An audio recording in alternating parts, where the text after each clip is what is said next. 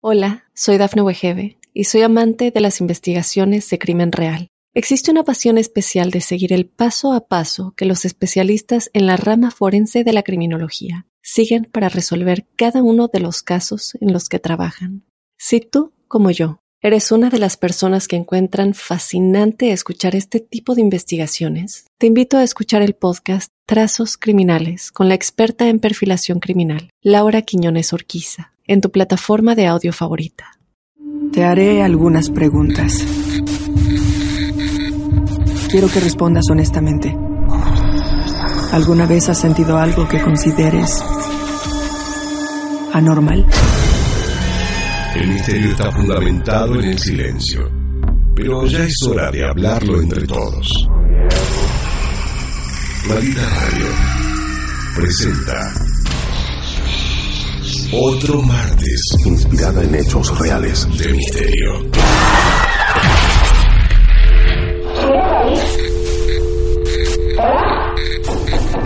¿Quieres hablar con alguna de nosotras?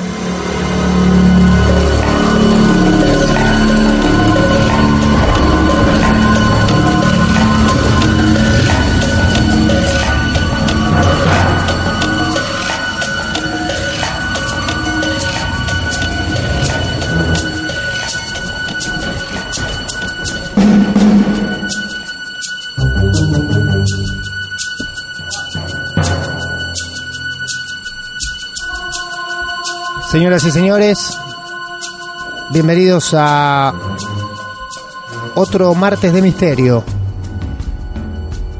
Acá, acá mismo, en Maldita Radio, les presento a Juan. Juan, buenas noches. Hola, ¿cómo te va? Buenas noches. Bienvenido, Juan, ¿todo bien? Bien, todo bien, gracias. Bueno, gracias primero porque para que esta sección hoy sea posible, vos llamaste y sin vos hoy no hubiese martes de misterio. Así que gracias por darle vida a la sección de hoy. ¿Cuántos años tenés, Juan? 49. 49 años, Juan, ¿eh? 49. Mucha, mucha gente superior a los Sí. 30 años, la gran mayoría. Y no es fácil de engañar, Juan, ¿eh? Por Claro. la edad al menos no se va Bien. a andar comiendo cualquier sapo. Te hago una pregunta, ¿de qué laburas? Sos bioquímico, pero, Sí. pero ¿qué haces? Ah, Y hago análisis en el, en el laboratorio, análisis clínicos. Por ejemplo, qué Por miedo ejemplo. cuando vas a hacerte análisis, Sí, ¿no? claro. O sea, el tipo este es el que, El que hace analiza análisis. tu orina, ¿no? Eh, análisis de orina, análisis de sangre, todas esas cosas. de harina, de sangre, tal cual, exactamente. tal Bien. cual.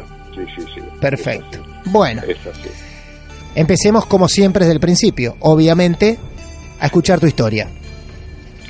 Mira, le- les cuento. La historia, soy protagonista de la historia de primera mano, o sea que no Oh, conozco a nadie, Claro. La viví. Un hombre de ciencia, ¿eh? Que- Empecemos di- diciendo que eso. no es menor. Claro, no es un dato menor. Un escéptico profesional. Claro. Esa- sí, sí, no, soy de ciencia, pero no escéptico, o sea que... Pero ahora les voy a decir por qué. A ver. La cuestión fue así. Yo- nosotros trabajamos en el laboratorio del hospital, que es en el subsuelo del Hospital Intersonal, acá en Mar del Plata, no sé si ustedes lo Ah, conocen. subsuelo del hospital Esto. Hospital Intersonal de Mar del Plata, ¿qué año más o menos? Y esto fue hace aproximadamente 10 años atrás. Ajá. Bien, 10 años. atrás, Perfecto. más o menos. Sí, sí, sí. Les cuento, nosotros estábamos en un laboratorio en el subsuelo que era un laboratorio viejo. Luego, al lado del laboratorio estaba la morgue del No, hospital. boludo. Estaba la morgue del hospital. Se hizo toda una reforma del hospital y en el lugar donde estaba la morgue nos trasladaron a nosotros. O sea que sobre No. el suelo de No. donde estaba la morgue se trasladó el nuevo laboratorio que es donde actualmente trabajamos.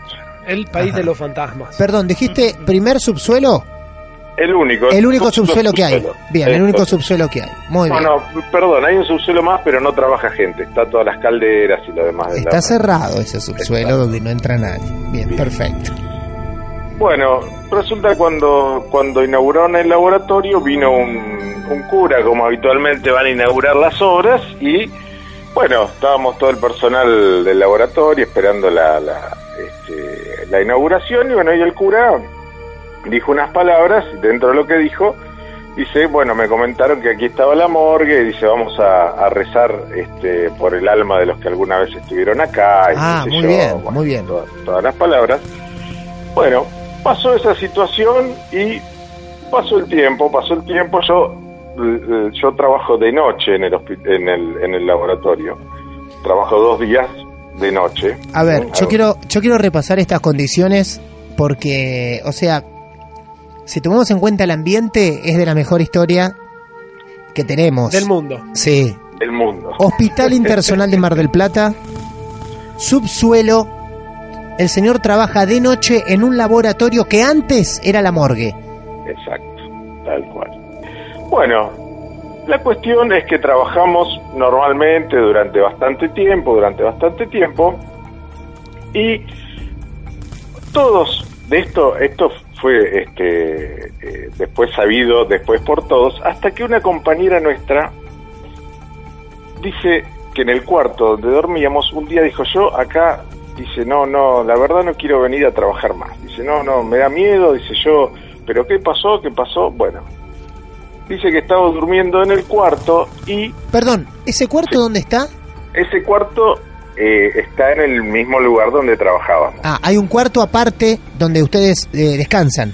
Exactamente, Ajá, exactamente. bien. Sí, esta chica estaba descansando mientras los otros este, técnicos trabajaban. Bien. Eh, y, o sea, hay tres personas habitualmente y uno, uno va a descansar un rato mientras los otros trabajan. Claro. Bueno, la cuestión es que esta chica se levantó de lo más sobresaltada, asustada, pero bien despierta, diciendo que en el rincón del, en uno de los rincones de la, eh, del cuarto donde estaba, vio una chica de aproximadamente 10 años No, nena, no. con toda la ropa rota que la miraba y que no le decía nada. Le digo, pero escúchame, debías estar, estaba soñando, no, no, me dice que soñando, estaba bien despierta, de hecho me desperté y no quise, dice, no quise este, seguir trabajando más.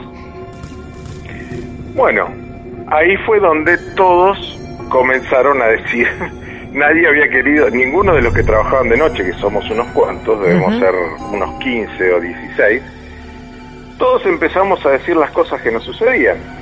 Ah, perdón, ¿le iban sucediendo cosas y nadie la contaba? Nadie las contaba exactamente por temor o por que te digan estás loco o que. No. te digan algo. Bueno, entonces todos empezamos a decir las cosas que nos sucedían.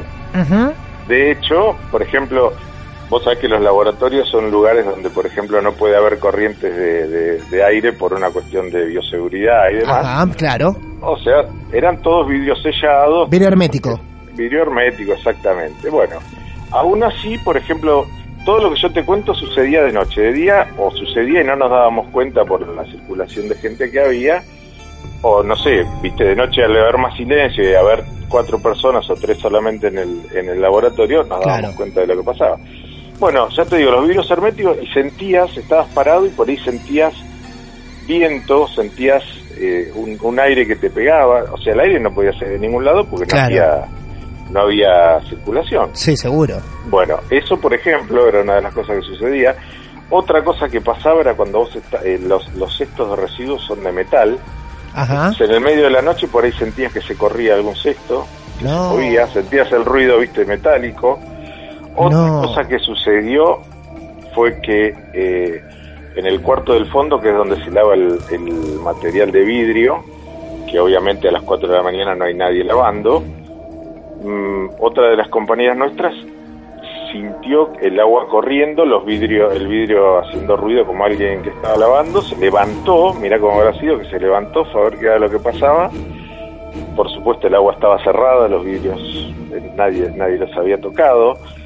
Otra cosa que, que pasaba era que, por ejemplo, empezabas a sentir un murmullo, eh, un murmullo como voces, pero que no decían nada, ¿viste? Un murmullo Ajá. tipo u- u- una cosa así. Ajá. Bueno, la cuestión es que se escuchaba el murmullo cada vez en un volumen más alto, eso me pasó a mí particularmente, que me paré a ver quién era que venía, no venía nadie, y de golpe se cortaba.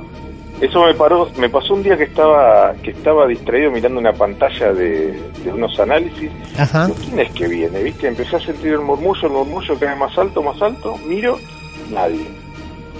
Otra cosa que pasaba era, por ahí nos, nos parábamos viendo que había entrado un enfermero a traernos algunas, algunas muestras para, para analizar. Nos parábamos porque lo veíamos Sí. Y resulta que no había entrado nadie ni nos, hab- no nos habían dejado ninguna muestra, por ejemplo. Ustedes se paraban porque evidentemente entraba una persona Sí, al lugar. Exactamente. Y no, y no es que nos paraba, se paraba uno solo, por ahí nos parábamos los dos y no había entrado nadie. Eh, otra cosa que pasaba era sentir tacos, tac, tac, tac, tac, tac. Bueno, Ujú. eso lo co- bueno, todas esas cuestiones empezaron a salir a la luz después lo que le pasó a esta chica amiga nuestra. Bien, y acá termina la historia. ¿Cómo? Acá termina la historia. No, no, para que ahora, ahora te cuento cómo termina. No, no, no, no, no te puedo Ahora te cuento cómo No, termina. no seas boludo, pará, pará, vamos a hacer una cosa. Sí. Yo les quiero recordar, Juan es bioquímico, trabaja en el Hospital Intersonal. En el subsuelo Estoy más nervioso que del él, me hospital internacional.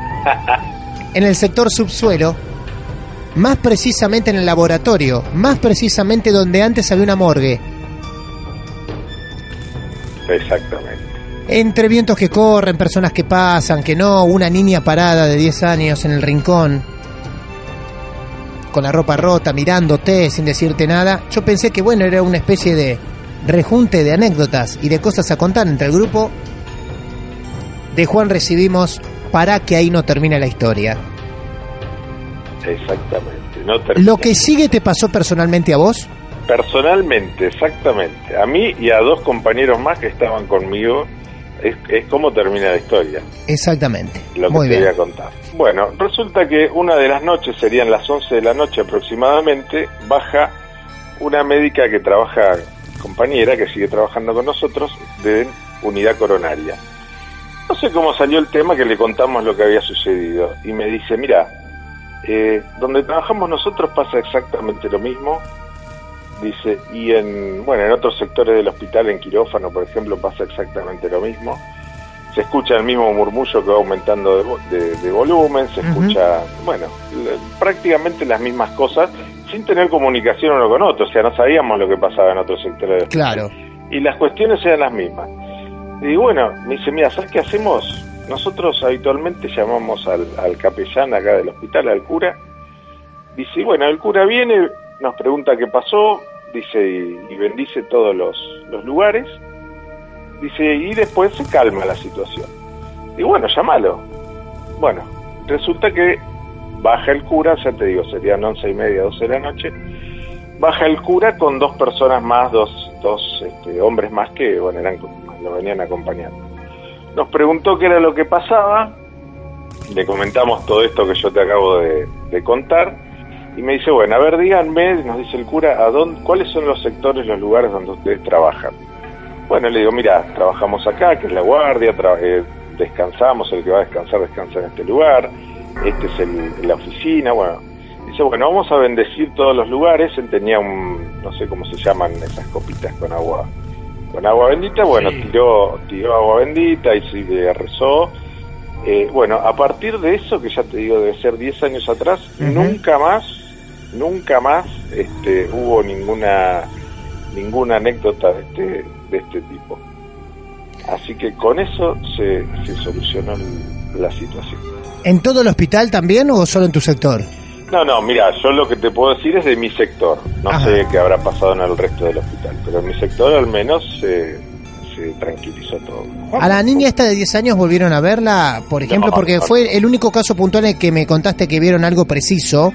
Eh, Sí. El resto eran así situaciones eh, que se iban presentando, pero sin una, una aparición física descriptiva, ¿no? Y mira, física, física fue la única aparición. Después ya te digo, veíamos que pasaba por ahí alguna persona Claro. y, y después no había pasado nadie. Pero a mí me ha pasado situaciones de ver enfermeros que cuando iba a ver qué era que me habían dejado no había entrado nadie.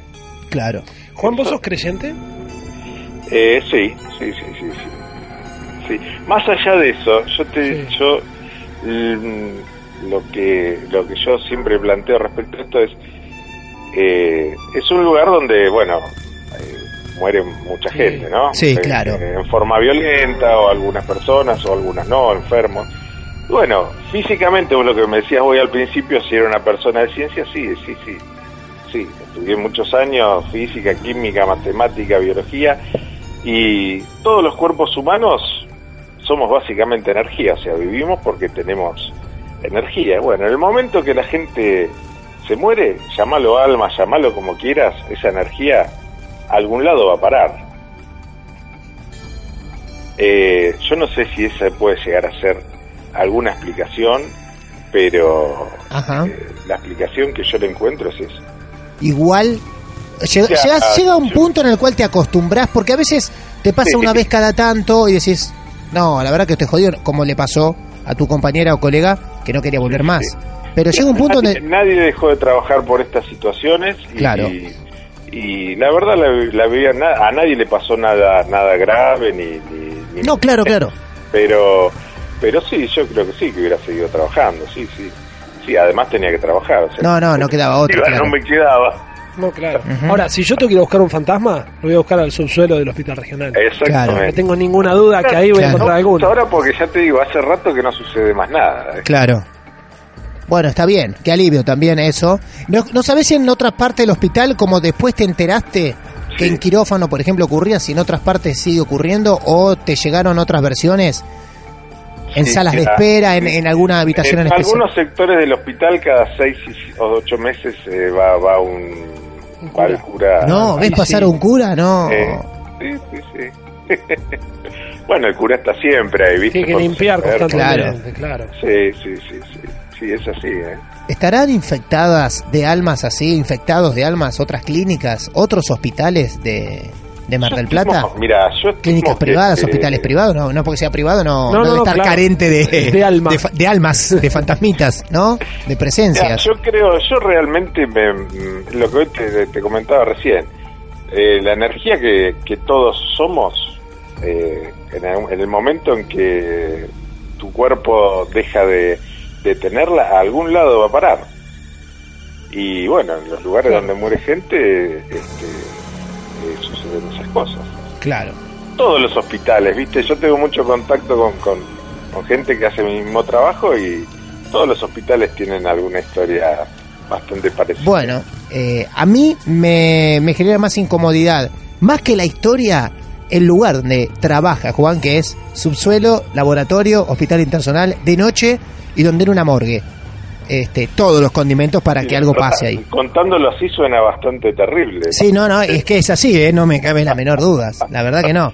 Es una especie de desafío a decir, bueno, a ver, juguemos a ver quién se anima a pasar la noche ahí Juan, solo. Juan, y fuera de, del No, hospital, sol- solo no, ¿eh? Para, para, para, para, para, para.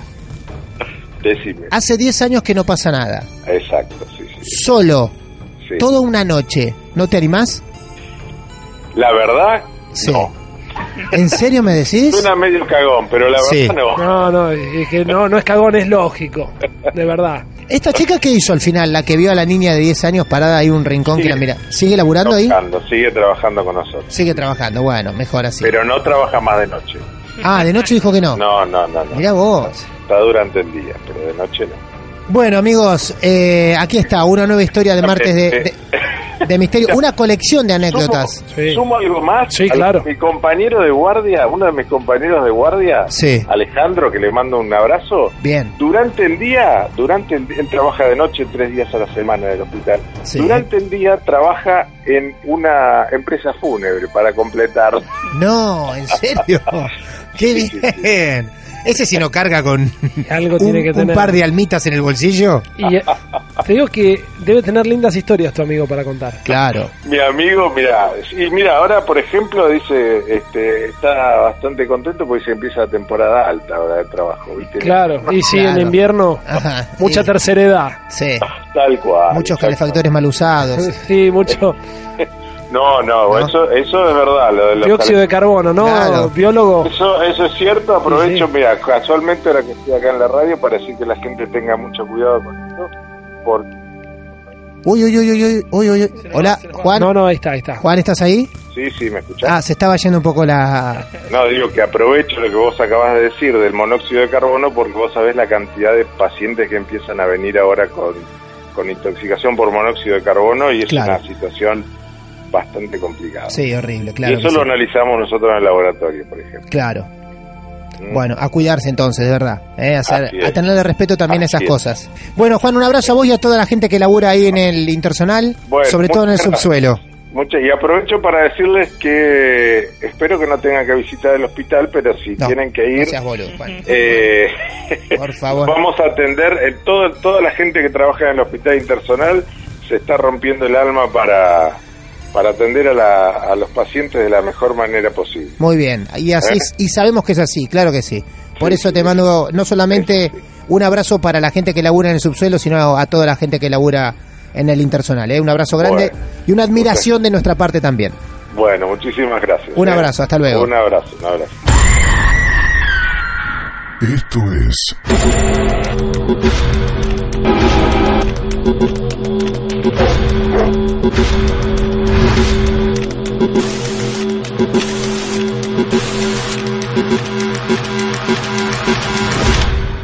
Martes de Misterio.